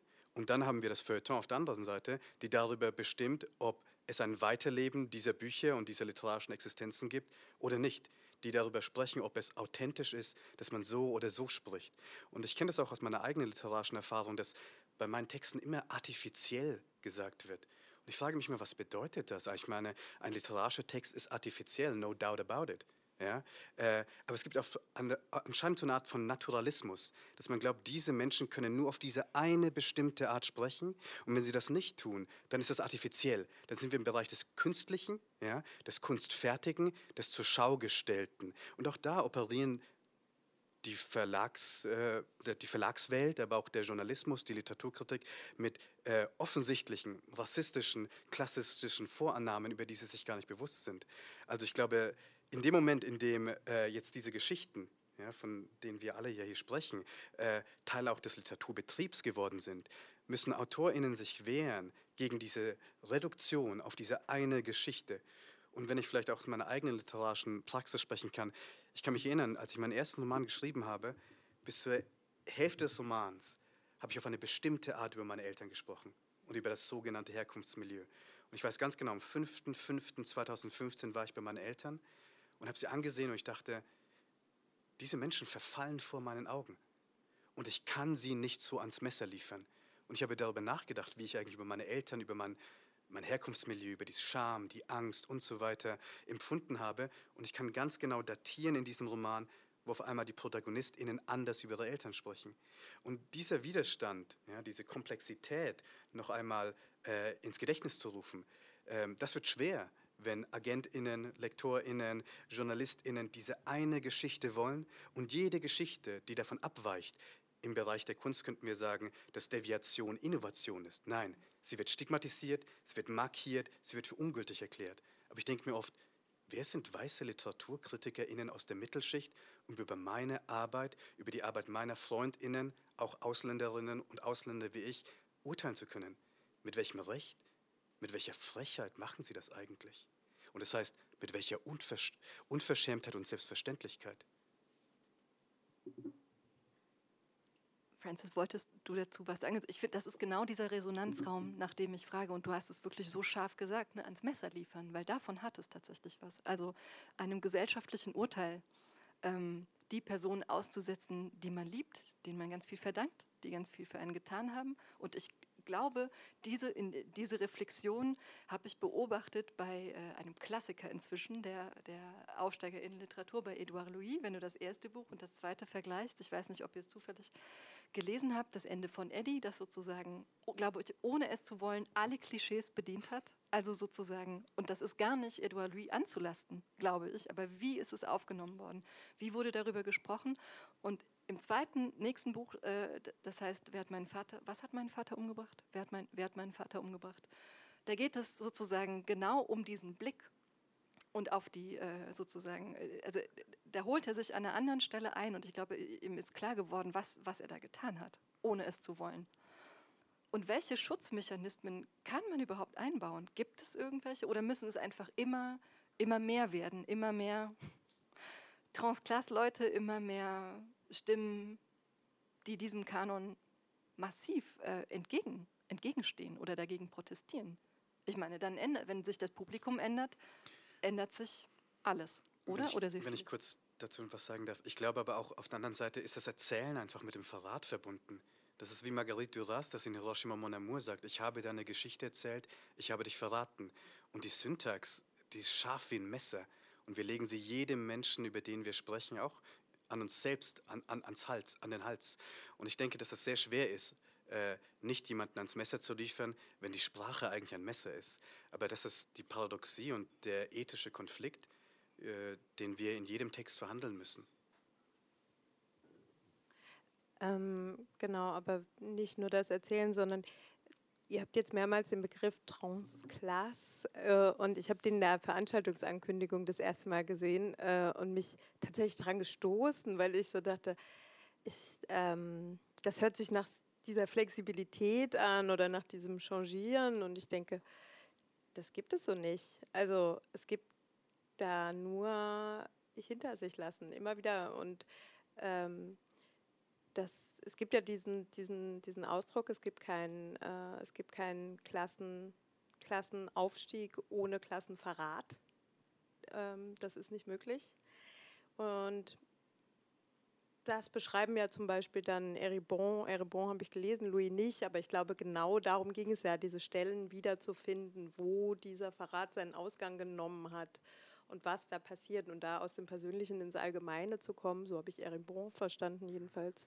Und ähm, deswegen glaube ich, was wir nicht, deswegen versuche ich auch immer so von Schichten und Milieus zu sprechen, weil das da kann ich die verschiedenen Wohnzimmer und Parketts besuchen und äh, überall durchwirbeln. Aber wenn wir von Klasse sprechen, dann sind das, wir sprechen da von, von Macht- und Herrschaftsverhältnissen und da wählen wir die Seite, oder was heißt hier, wir wählen sie, wir wählen sie eben nicht. Aber wenn wir einen Wechsel machen, dann, dann ist der grundlegend. So, und dann verlassen wir etwas, entweder verlassen wir eine Sicherheit oder wir verlassen eine Solidarität. Und deswegen war, war für mich dieser Begriff schwierig oder weiß ich noch nicht, was er meint, vielleicht. Also er stammt, er ist auch wieder ein Importgut, natürlich, aus Frankreich, äh, Frankreich unüberhörbar. Ähm, eine, ich finde, tolle Philosophin, ähm, Soziologin, Chantal Jacquet heißt sie, die hat ein Buch geschrieben, Zwischen den Klassen heißt das, und das geht ihr, das glaube ich auch rein, reingelesen, reingeschaut. Ähm, und ich glaube, es geht ihr da sehr stark darum, diesen, also diesen Verrat würde sie, glaube ich, niemals in Abrede stellen. Die Frage ist, wie, wie final ist er? Muss, heißt es, das Aufkündigen der Solidarität, ist es tatsächlich so, so, so stark? Und ist diese erste Herkunftswelt, die ist ja nie weg. Sie ist sozusagen überschrieben. Sie ist von einem anderen, von einem anderen Habitus ähm, sozusagen äh, vielleicht überholt oder überformt oder, oder wie auch immer aber ich glaube, genau dieses Gefühl von Verrat, das plagt ja wirklich viele, viele, viele Menschen. So, also und der Verrat, das ist, kann kein gutes Gefühl sein. Also ich bin, da bin ich vielleicht so sehr hippie oder so, aber ich denke, nein, diesen Verrat will ich, ähm, der kann, ich kann den so nicht stehen lassen. So, das, ähm, Francis, hat, du hattest einen Impuls gerade, wolltest du was sagen, ergänzen? Also was, was würdest du zu Eli sagen? Ja, es ist so. Es ist kompliziert. Ich, also da merkt man halt einfach, wie komplex die einzelnen Perspektiven und Geschichten sind. Ich fand es persönlich ähm, ziemlich drastisch ausgedrückt. Ich glaube, ich würde ähm, ich glaube, dass es nicht in jeder ähm, Geschichte so oder jede Erfahrung so als Verrat wirklich sich äußern muss oder so empfunden wird, aber es kommt vielleicht auch, ich glaube, da müsste man tiefer in, in, die einzelnen, tiefer reingehen und die Komplexität irgendwie sich, sich anschauen. Und auch was bedeutet überhaupt zwischen den, den Klassen zu stehen, worüber sprechen wir da genau, über was für einen Wechsel? Und wo kommen Leute her, wo gehen sie hin. Ähm, ja, ich glaube, also ich für mich, ähm, genau, ich muss gerade ein bisschen, da bewegt sich gerade was in meinem Kopf, weil ich es auf jeden Fall eure ähm, Punkte auch super spannend finde und gleichzeitig, was mich halt stört bei dieser Debatte, ist immer noch, ähm, also ich finde, ähm, das hat eine Kollegin von mir, Tanja Abu, mal sehr gut auf den Punkt gebracht. Es kommen zum Beispiel nie die Eltern zu Wort. Also es gibt keine Erzählungen von Eltern selbst, wo die Kinder eine Klassenreise hinter sich haben. Und die kommen auch im Diskurs nie vor, sondern es wird immer diese Distanz beschrieben. Und es gibt ja auch, ähm, also es ich weiß nicht, da könnte man, es wird sehr einseitig erzählt und immer diese extrem, der extreme Fokus auf den Verrat, auf die Distanz. Und ich glaube, dass es einfach sehr unterschiedliche Geschichten gibt und es in einigen Fällen vielleicht als Verrat empfunden wird, in anderen überhaupt nicht, sondern eher als, als weiter solidarisches Verhältnis. Und ich finde es schwer, das so in der Art zu verallgemeinern wollte darauf noch mal ganz kurz, genau, also es kann ja auch ein ganz sinnvoller und, und nützlicher und guter Verrat sein. Ich glaube, Verrat bleibt es trotzdem. Und, aber wir dürfen eben auch nicht in die Falle tappen, äh, zu denken, dieser Habitus sei an sich etwas Erhaltenswertes. Ne? Und ich glaube, da gibt es ganz oft diese, diese Kulturromantisiererei. Äh, nein, also genau diese Zwangsverhältnisse bringen ja auch ein Leben hervor, aus dem es sich zu befreien gilt. Ne? Und so wie unsere Gesellschaft beschaffen ist, ist das denen möglich, die sich Freiheit durch, durch Besitz äh, verschaffen können und eben nicht jenen möglich, die, die diesen Besitz nicht haben. Und, und diesen Gegensatz gilt es aufzuheben. Ne? Das heißt aber nicht, dass, die, dass, dass dieses Streben nach Freiheit an sich etwas äh, Verurteilenswertes ist. Trotzdem lässt man etwas zurück, wo man nicht, und, und das sind eben, das sind tatsächlich dann Beziehungen. Und ich glaube, wir alle kennen dieses, oder ich glaube, Menschen kennen dieses Problem, was man sich so in die Tasche lügt, wenn, wenn man auf der einen Seite sich ähm, materiell tatsächlich, ökonomisch äh, völlig voneinander entfernt hat, aber immer noch so tut, als sei man beieinander. Und ähm, das ist eine Stelle, wo, wo glaube ich, Verrat entsteht. Und ähm, im Moment diskutieren wir viel, wie das gesellschaftlich zu fassen ist. Also nicht, nicht aus rein zwischenmenschlichen Beziehungen. Genau, das alles meint das Wort Verrat. Das ist nicht einfach nur, oh, da hat jemand was Böses begangen, sondern äh, aber ich glaube, man muss es sichtbar machen. Dieses, dieses sich verlassen passiert da, weil, weil man in diesem Gegensatz festgehalten ist. Also die Entfremdung steckt im, im Verrat auch, auch drin. Ne? Also ich wollte gerade, weil du sagtest, die Eltern dürfen nicht mitsprechen. Ich habe tatsächlich überlegt, meine Mutter hat mitgelesen, also und sie hat, kennt tatsächlich, also ihre Geschichte ist, die Familie kommt aus äh, Polen und kriegt 100 Mark Begrüßungsgeld also wirklich dieses sozusagen, ähm, also sie hat auch eine Aufsteigerinnengeschichte. Also und, und ich, ähm, sie hat mir zu jedem Text, äh, jeden Morgen hat sie mir eine Nachricht geschickt. Und die waren so toll, die waren so, das waren so schöne Sätze und Gedanken. Und ich habe tatsächlich überlegt, soll ich das mitposten, soll ich das? Und ich habe, ich dachte, ich weiß nicht was, ich habe Angst um sie, ich will das nicht, ich will, ich kann das überhaupt nicht kontrollieren sozusagen. Und auch, also sie hätte mir das erlaubt, ich glaube, sie wäre stolz gewesen, sie hätte sich gefreut. Und trotzdem habe ich an mir so ein Zögern gemerkt, weil ich dachte, ah, das ist jetzt irgendwie, ähm, genau, in welchen Resonanzraum hinein entlasse ich sie? So, also das ist ja auch total schwierig, ne?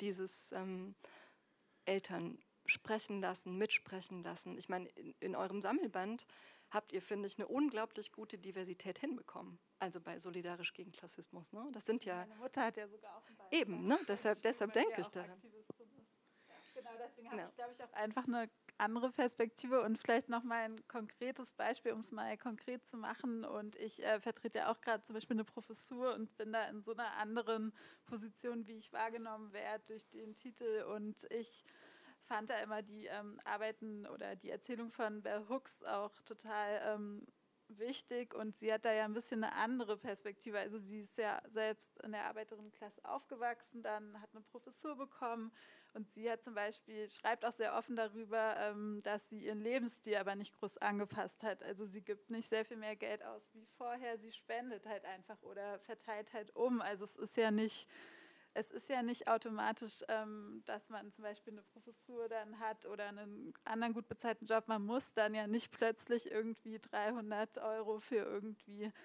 ähm, irgendwelche Luxussachen. Äh, man muss das ja nicht machen. Man muss ja nicht irgendwelche überteuerten Klamotten kaufen oder sich dann eine Eigentumswohnung kaufen oder also es ist ja kein Muss, sich dem Habitus der der erwartet wird, in dieser Klasse anzupassen, sondern es ist ja auch eine sehr bewusste Entscheidung und man kann sich auch dagegen entscheiden. Und ich kenne auch genug Kolleginnen, die sich dagegen entscheiden, also die eine Professur haben, aber ganz viel Geld umverteilen, ähm, ganz ähm, normal, sage ich mal, leben, nicht total im Luxus und ähm, die Ressourcen nutzen für politische Organisationen, das in die Bewegungs-, also beispielsweise es gibt ja auch die Bewegungsstiftung, wo vermögende Menschen oder Menschen, die mal was ähm, irgendwie, also vielleicht ein kleines Erbe haben und das sofort in die Bewegungsstiftung reingeben. Und ich habe auch viel gerade mit solchen Kontexten zu tun. Deswegen finde ich immer diesen, es ist ja einfach eine bewusste Anpassung und Entscheidung, sich dann auch ähm, materiell anzupassen und eben nicht solidarisch zu sein. Deswegen, und da gibt es auch ganz andere Geschichten und auch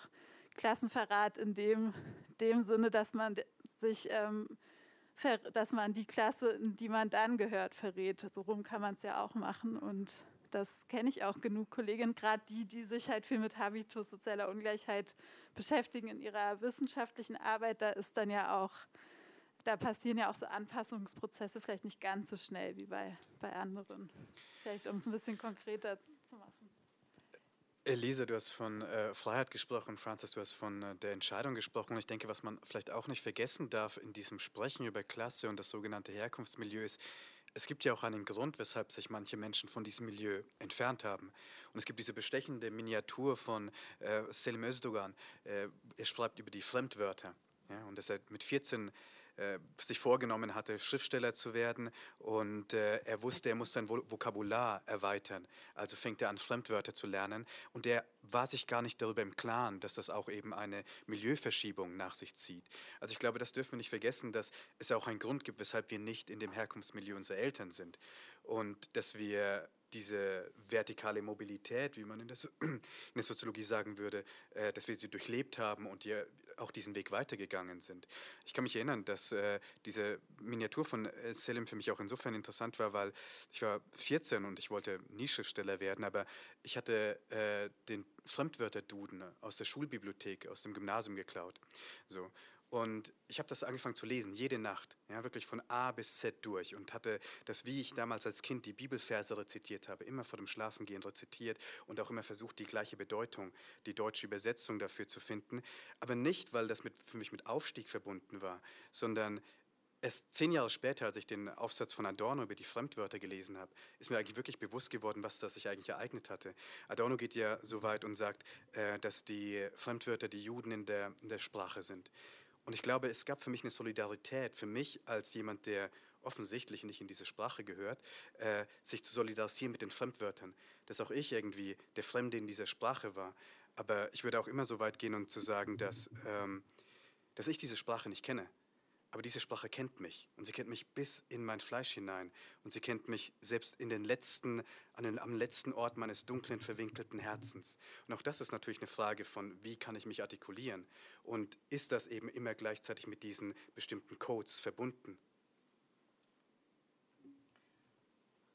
Ich, ähm, ich habe jetzt ganz viele Gedanken. Ich versuche sie zu ordnen. Ich finde erstmal Francis Plädoyer äh, für die Selbstenteignung. Also sozusagen Geld haben und Macht haben heißt nicht, dass man sie akkumulieren und behalten muss, sondern man kann es hergeben und verteilen und eigene, eigene Regeln machen. So, dieses eigene Regeln machen, das ist die Überschrift von morgen. Die Überschrift von morgen heißt Fuck the Parkett. Also es geht eben nicht um diese Parketttauglichkeit und um das sich anpassen, sondern um darum, andere und neue Regeln zu machen. Und das war für mich mit ein Grund, ähm, auch AutorInnen, KollegInnen äh, zu fragen, lasst uns diese, lasst uns diese Erfahrungen teilen und, und schauen, sind das nicht eigentlich ganz andere ähm, Vorstellungen davon, was Literatur ist, also ohne es, zu, ohne es über einen Kamm scheren zu wollen. Aber ich finde, es gibt ähm, an entscheidenden Stellen immer wieder ein Veto.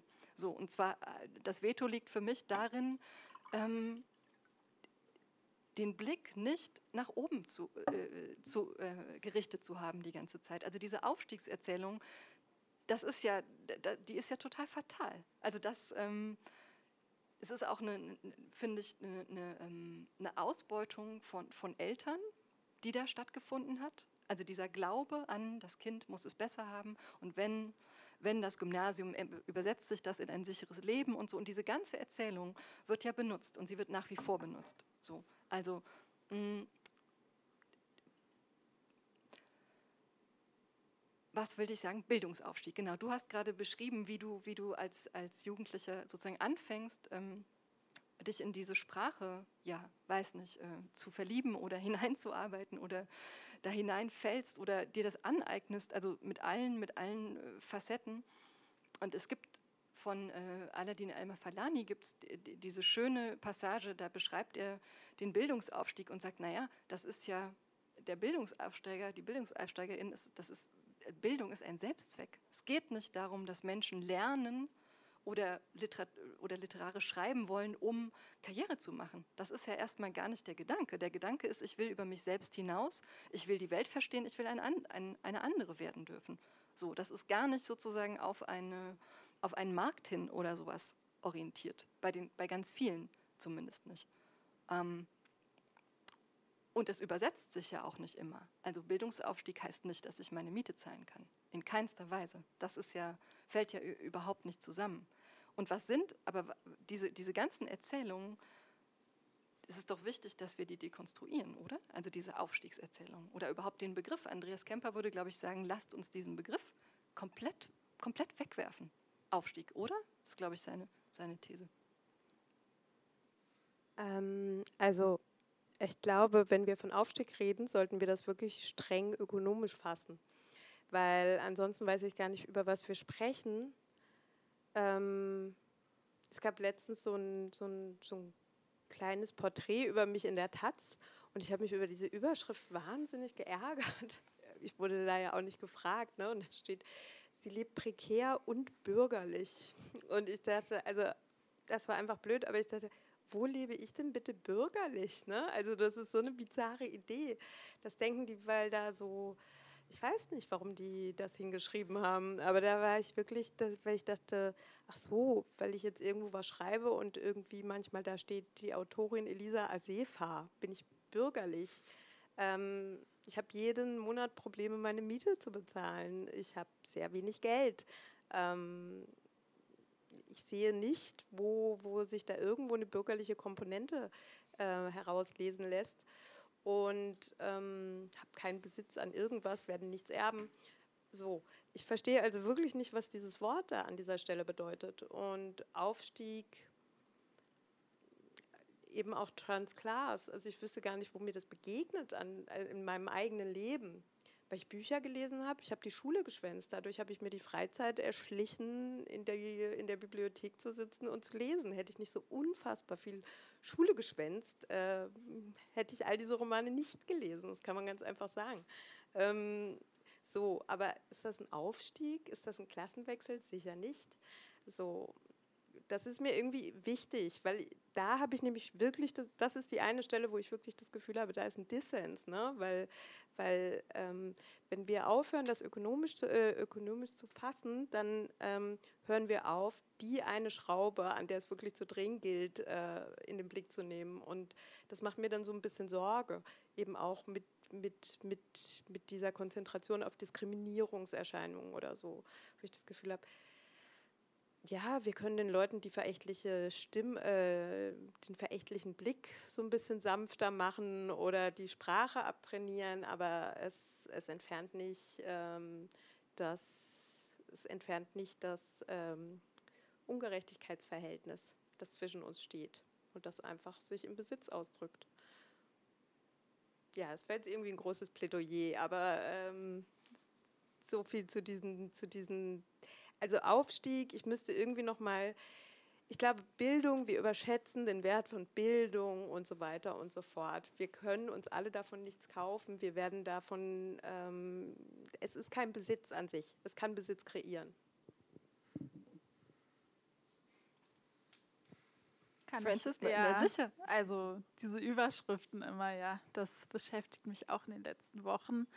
Und genau, ich denke, da ist genau ähm, dieser Fehlschluss wahrscheinlich drin, weil dieser Gedanke einfach so verankert ist, dass ähm, Bildung automatisch irgendwie Geld bedeutet. Also dass Menschen, die beispielsweise als Erste in der Familie studiert haben, dass sie automatisch dann auch einen ökonomischen Aufstieg erreichen, was aber überhaupt nicht der Fall sein muss, weil genau da ja auch dann sehr viele weitere Ausschlüsse folgen und das war wahrscheinlich dieser ja, Fehlschluss.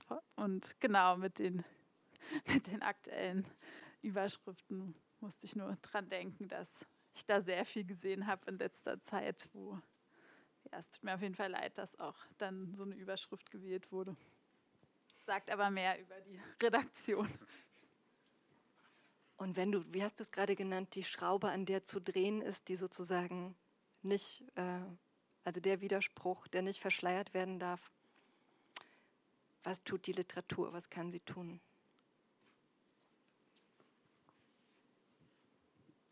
Ähm, soll ich darauf jetzt antworten? Wenn du möchtest. Vielleicht bin. lese ich dann einfach, oder? Weil ich möchte unbedingt noch diese, diese Texte los.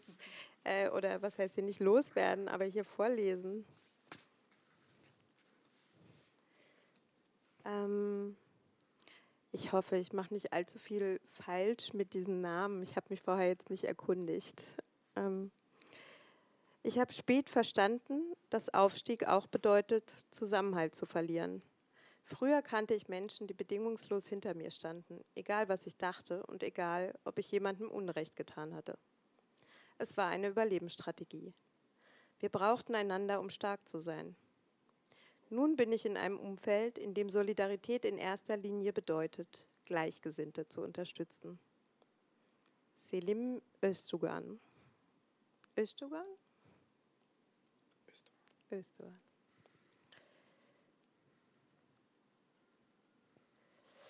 Ich bin konditioniert auf die Erwartung des Allerschlimmsten.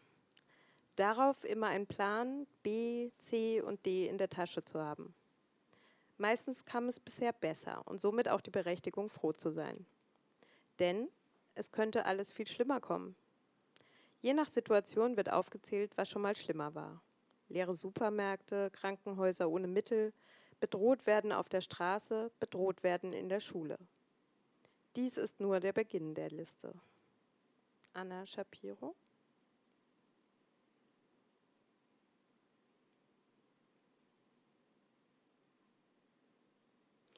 Die Rechtfertigung, einen viel zu großen, viel zu vollen Kleiderschrank zu haben, um alle Persönlichkeiten einkleiden zu können, die ich über die Jahre angehäuft habe. George Demir. George Demir. George Kann man Demir. Nicht, nicht schlimm. Und von Jael Inokai. Wie ich mich früher in die Sprache der Filme und Bücher kleidete, ziehe ich heute Pullover, Hosen und Jacken über. Aus Wolle, Seide, Kaschmir, Rayon. Ich lasse die Freude darüber zu, dass sie edel sind und gebraucht. Die Freude wäre früher undenkbar gewesen. Ich habe alles Benutzte abgelehnt. Meine Kleider sind wie eine Rüstung, in der ich mich stark, kampfbereit und ein paar Zentimeter größer fühle. Das war's.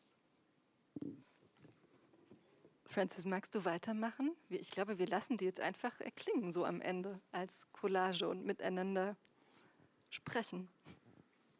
Okay. Glaubenssätze der Eltern. Die da oben, wir da unten. Ohne Fleiß kein Preis. Leben ist Kampf. Geld regiert die Welt. Nichts ist für die Ewigkeit. Was man anfängt, muss man auch zu Ende bringen. Man muss an sich glauben. Was dich nicht umbringt, macht dich stärker. Glück muss man haben. Es gehört sich nicht, so viel Wind um sich zu machen. Ohne Wind geht's nicht nach oben. Peggy Medler.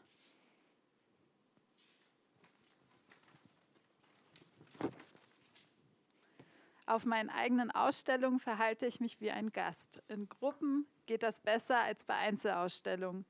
Meine Arbeit, die 98 Quadratmeter Raum füllt. Mein Verhalten, als sei diese zufällig entstanden. Als, als sei das alles zufällig mir geglückt. Anna Shapiro. Ich lese auch noch zwei. Eine gute Freundin erzählte ihrer Stiefmutter, dass ich ständig für ein Kind der bürgerlichen Mittelschicht gehalten werde. Ach was, sagte die Stiefmutter dazu, man hört doch sofort, dass sie einen minderen Dialekt spricht. Meine Freundin lachte über diese Beleidigung, als wäre sie bloß ein etwas unsensibler Kommentar. Ich lachte mit, dabei wurden meine Wangen heiß, meine Finger zitterten, die Übelkeit kroch mir den Hals hoch. Jael Inukai.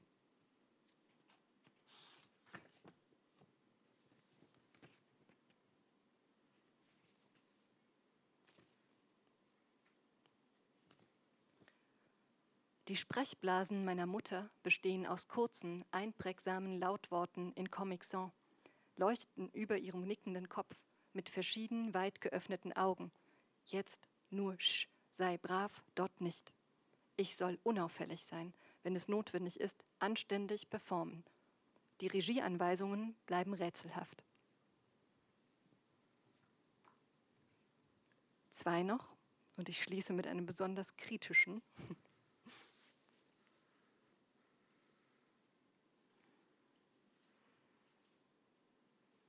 Eine Sekunde.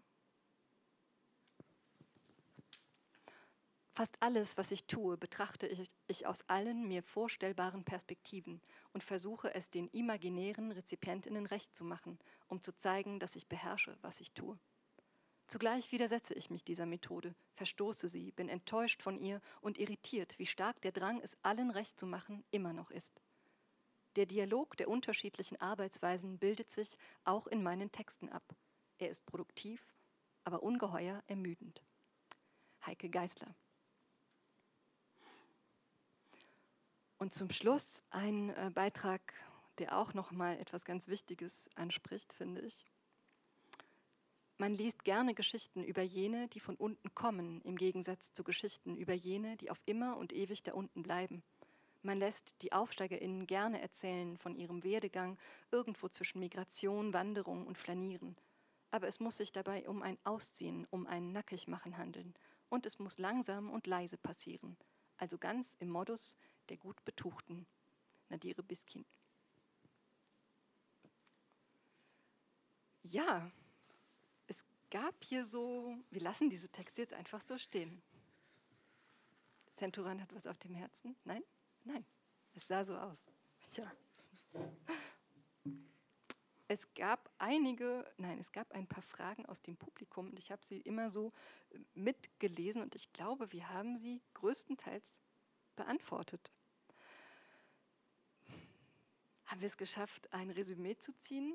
Wir haben auf jeden Fall zurückgeschaut ein bisschen. Es geht jetzt noch fünf Tage weiter, fünf Tage kommen, liegen noch vor uns. Ich kann die Überschriften mal vorlesen, vielleicht macht das Spaß. Also morgen kommt, wie gesagt, heute waren die Tricks Heute ging es um die Tricks. Tag 18 ist Fuck the Parkett, 19 ist Entschämen, 20 heißt Lieben und 21 Enteignen. Ja, das passiert noch. Habt ihr noch was auf dem Herzen? Ein Schlusswort, ein